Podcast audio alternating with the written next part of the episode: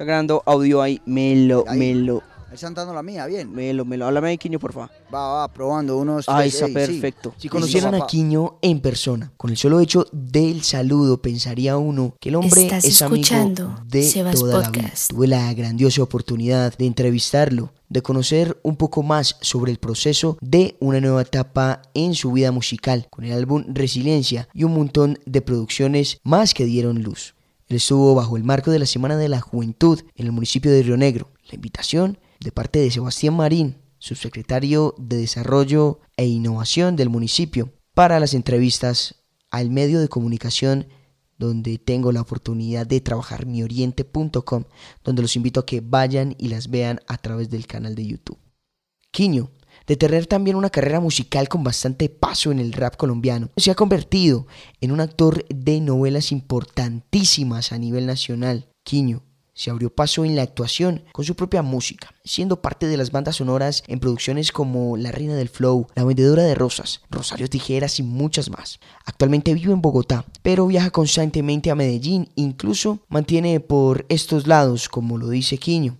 Además, entiende el crecimiento de Oriente en cuestión de cultura, no solo en hip hop, sino que también es latente en otro tipo de demostraciones culturales. Él se llena de orgullo al decir que los jóvenes de la región son los que se están tomando la batuta en estas manifestaciones. Una charla sobre música, actuación, cultura en el Oriente y mucho más fue lo que charlé con este gran invitado en Sebas Podcast. Espero que no se vaya a mitad de la entrevista y que se la parche toda. Bienvenidos.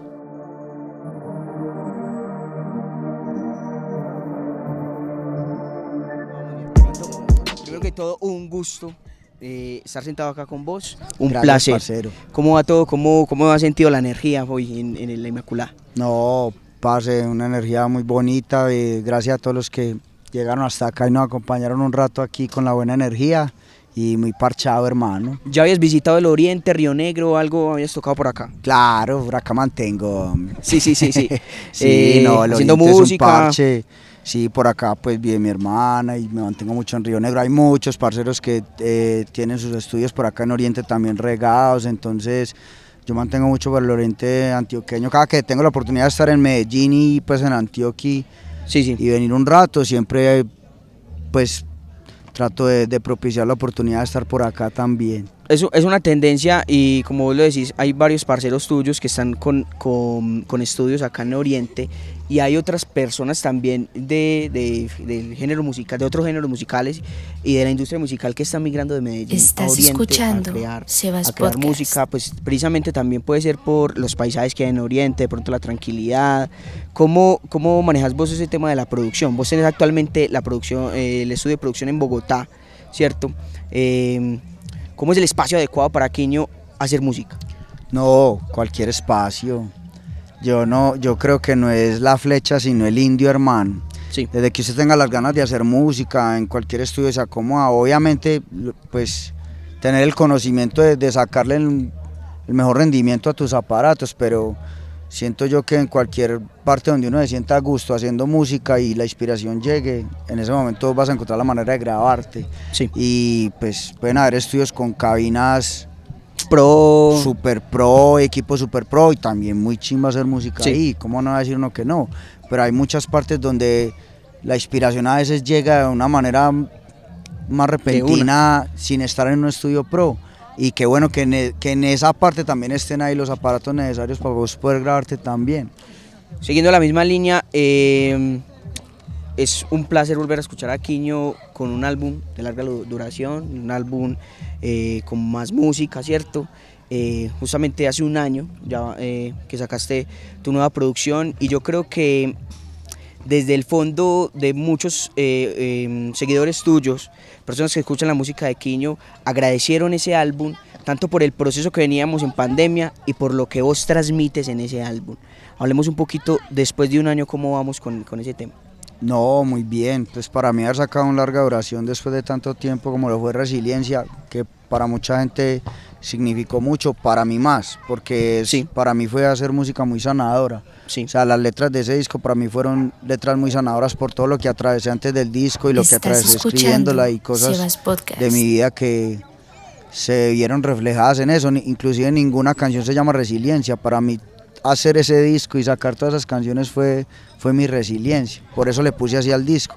Y después de eso ya se vinieron muchas otras canciones, otro EP como Insomnio, Música y Vino, que ya pues como empezó a migrar a manera digital todo y tal vez el último disco prensado en un CD, por decirlo así, fue de resiliencia, pero, pero me ayudó mucho a, toda esta etapa nueva que hice de ahí para adelante. Todo lo que ya encuentran en plataforma, luego el, el, EP que hice con Mañas y, yo, eh, el que luego él me produjo y yo grabé, que uno se llamó Ron Menudado, el otro H y Machete, lo que te digo, Insomnio, Música y Vino y otro, y otro montón de canciones que he sacado con, con parceros de la música que pues sí ese disco fue muy importante para luego abordar toda esta nueva etapa. De, desde ese disco vos no habéis hecho, pues o sea, estabas en el, eh, fuertemente en todo el tema de la televisión, creando música para, para series, para novelas y demás, pero después de, eh, digamos, de, ese disco y todo, el antesala de la producción, yo creo que ahí empezaste como más fuerte, digamos, un, un, sonido también de Quiño importante también, eh, como lo dices, acercándose a Moebius, que yo creo que eh, ya seguita te voy a hablar de eso, pero quiero cerrar el tema del disco de Resiliencia con justamente lo que decías, que es nace más del corazón, ¿cierto? Desde, desde tu experiencia, con ese año nefasto que tuviste, el 2017, que pasó de todo. Eh, y justamente mm, genera mucha paz mental ese álbum, genera, eh, yo creo que para el momento de la pandemia, que muchos estábamos desconcertados con varias situaciones, ese álbum fue muy sanador. Yo creo que también un poquito cerrar ese tema del álbum como desde el corazón, como lo hiciste, a las personas y a los oyentes que llegaste. Sí, sí, tal cual, es que sí, lo, interpretaste muy bien. Y lo que te acabo de decir, para mí ese disco fue eso y, fue cerrar un ciclo de, de, muchas cosas, entonces la verdad sí, yo creo que es la mejor manera de definir ese disco de resiliencia para mí, muy sanador. Mira, yo creo que esta, esta pregunta que viene a continuación va muy, muy ligada a lo que está pasando en este momento y lo que las, el barrio que estamos visitando, los pelados de Westland que le están metiendo 100% a, todo este, a toda esta cultura rap en el oriente antioqueño.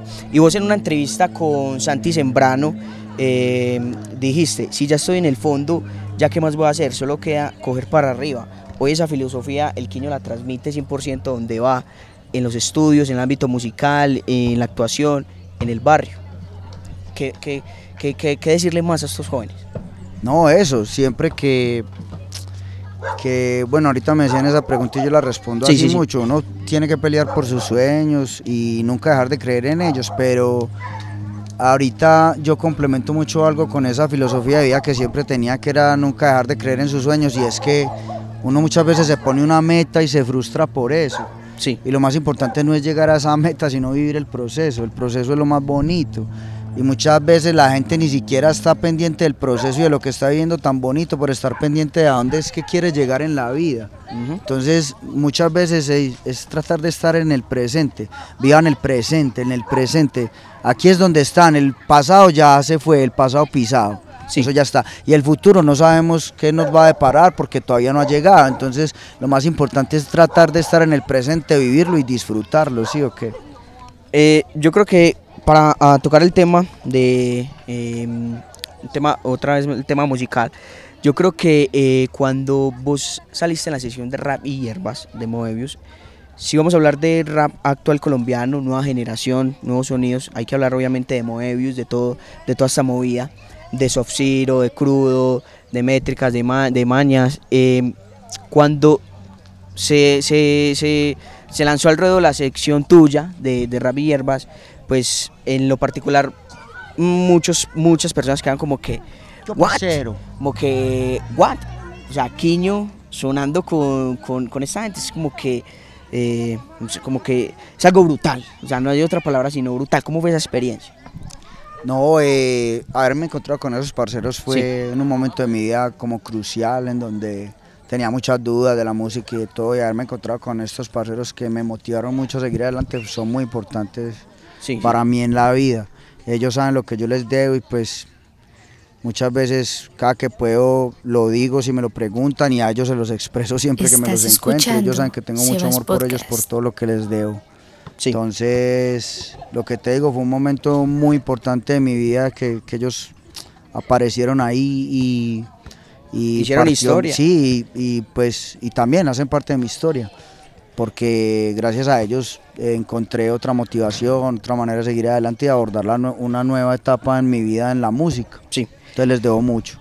La música eh, te dio ese boleto a vos para entrar a la televisión, que ha sido también uno de tus sueños, el tema de, la actuación. Y siempre, o sea, siempre, ¿vos pensaste que, ibas a entrar a la, actuación o a la televisión por la música o, o, no?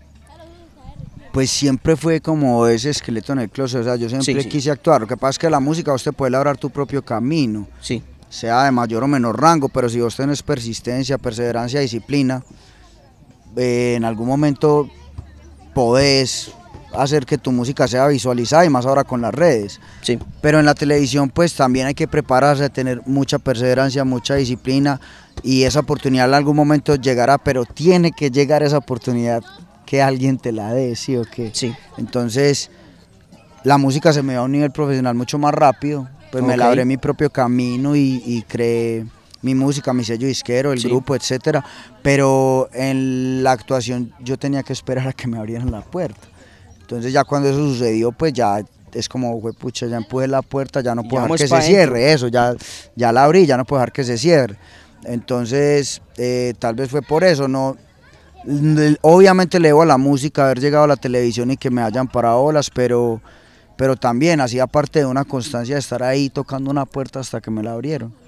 Cuando hablamos de ya del tema de eh, Quiño en televisión, yo creo que, si no estoy mal, Kaiser es el, el Kaiser es el primer personaje que vos haces, o antes estás en otra producción, ¿cierto? Kaiser. Pues yo hago un personaje muy pequeñito que tengo una escena con, con Juanda en Rosario. En Rosario, sí, en Rosario. Pero fue de una manera ocasional y accidental que se dio ese personaje que fue muy bonito porque fue haber vivido por primera vez esa experiencia para televisión porque pues se llegó ahí por precisamente estar haciendo la banda sonora. De la, o sea que es innegable que la música fue la que me abrió las puertas a la actuación y a la TV.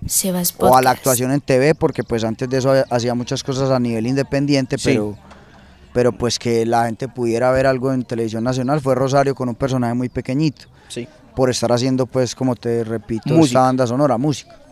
Eh, y ya Kaiser. Y Kaiser ya en Lady la Vendedora de Rosas, que fue como el primer personaje grande grande y que se quedó en muchas personas. ¿Cómo te fue con ese personaje? que, que, eh, vimos Lady la vendedora, que Kaiser pues, era uno de los personajes, aparte de Lady, de los otros, de los otros actores que había que ver obligado porque era eh, un personaje que representaba mucho, eh, obviamente, el barrio, que era cómico, que gustaba. ¿Cómo te fue con Kaiser? No, muy bien. Yo creo que todavía recibo mucho cariño por ese personaje porque pues la idea a veces vuelven y la, la retransmiten. Yo creo que la están dando otra vez, no pues ya se volvió a terminar, o sea, ah, ya, empezó y ya terminó, entonces otra vez como que el cariño de la gente, muchos que apenas se la, se, la vieron, otros que se la repitieron o está en plataformas donde, donde se la ven y otros países aún les llega mucho cariño por ese personaje, entonces a Kaiser leo mucho, leo mucho también. Y ahora eh, Reina del Flow, ¿cierto? Sí. Eh, también que hablabas el tema de plataformas, creo que es una serie que mm, aparte de, obviamente televisión nacional, trascendió a las plataformas digitales de, de televisión y, pues me imagino que te llegan mensajes de otras partes del mundo. ¿Cómo fue la aceptación de ese personaje que aquí en Colombia la rompió, pero que en otras partes del mundo además que también, me imagino? Sí, este ya sí fue algo que, pues yo creo que para los productores de la serie, para todos los que estuvimos ahí, fue inimaginable cuando vivimos el fenómeno de la 1, porque primero en Colombia fue algo muy grande y ya cuando pasó a las plataformas y cuando pasó a Netflix, yo creo que jamás nos imaginamos lo que iba a suceder con esa serie a nivel mundial, porque pues que te lleguen mensajes de cualquier parte, del mundo, de Estados Unidos, de Europa, de, de África. Esa serie fue traducida hasta en Swahili. Esa serie la, la compró un canal sudafricano, imagínate. Entonces, eh, eso fue, eso pues ha sido la locura, hermano, porque lo que te digo fue impensado, entonces es muy bonito recibir el cariño de un montón de personas que ni siquiera hablan tu idioma y tratan de saludarte en tu idioma. Que te dicen ahí raspado, hey parcero, ahí tratando de decir porque les encanta como hablamos. Y aparte pues que les gustó mucho la serie. Y el personaje además. Y... el personaje también, obvio, sí. Eh, no, Quiño, yo creo que mm, otra vez reiterarte el gusto y un honor de estar charlando acá con vos. Eh, ojalá no sea la, la, última vez. No, hermano, síganme invitando, claro que sí. Y, y bueno, no, nada. Eh, una invitación para todos los jóvenes que nos están viendo acá en la Inmaculada, que parchamos con ellos en el Tobonito también, acá en Río Negro, y las personas que, que, que, que, los ven, justamente como ese mensaje que le dijiste a Santi Sembrar en una entrevista, o sea, ya estoy en el fondo, pero voy para arriba. Sí, bueno, aquí un saludo, estamos en la Inmaculada Parchados, ahorita hubo un parche muy bonito aquí en la cancha, en Patio Bonito o Alto, Alto Bonito. Alto Bonito y el Alto del Medio. Y el Alto Chimba de nombre, es que el Alto del Medio. Alto ah, del Medio. ¿Cómo te parece? Y una, véale una cosa Al Alto del Medio, a la Inmaculada, al Alto Bonito, un saludo muy grande, eh, qué energía tan bonita, gracias por recibirme aquí en su parche y por haberla parchado un rato acá con nosotros. Gracias también por la invitación a Sebas y a todos los que lo hicieron posible. Quiño, rápidamente, eh, Alto del Medio, estas zonas por acá, históricamente eh, a, nivel de género urbano, de música, hay puros casa estudios en esta, por estos lados, Alto del Medio, Inmaculada, Casas del Mar, por acá nace la historia de, los artistas orientales y rionegreros. ¿Cómo es la escena, digamos, cómo ven de pronto los festivales que hay aquí en Oriente muy reconocidos también. Rock al Río, para finalizar el Rock al Río, está eh, el eh, Viboral, Rock, está Paz, Paz en, en, Marinilla, un montón de festivales. ¿Cómo ven ustedes ese, ese nivel cultural acá en Oriente? No, ha crecido mucho. Pues Rock al Río la muestra, mira que este sábado hay, bueno, no sé cuándo pases el sí, podcast, pero... Boomfest. Pero el Boomfest, que viene Apache. Apache eh, si esto lo escuchan después del sábado, pues ya habrá pasado, no sé cuándo esté el podcast. Ha venido Alcolíricos, ha venido un montón de gente. Pero la verdad que el, crecimiento en Oriente es... Porque yo he tenido la oportunidad con mi música de, hacer conciertos en Oriente desde hace muchos años. Sí. Y ver el crecimiento es, es, impresionante, no solo a nivel del hip hop, pues de, de todo, a nivel cultural a nivel cultural, de cómo, de cómo tantos festivales han crecido tanto y cómo ya la juventud tiene tanto apoyo, que eso es lo que me parece más chimba de todo este proceso, que la juventud ya tiene un apoyo muy grande para poder eh, ser partícipes de la comunidad y aportar de una manera y a un esquema social que ya es muy grande, pues la, la juventud ya incide mucho en la sociedad. Y en Oriente eso se está apoyando mucho y eso me parece maravilloso porque también hace que todos estos festivales, pues ¿quiénes son los que hacen los festivales al fin y al cabo? Los jóvenes. Los jóvenes, los Entonces, obviamente son para todas las edades, no estoy diciendo, pero ellos son los que tienen la motivación, la, energía y las ganas y la iniciativa.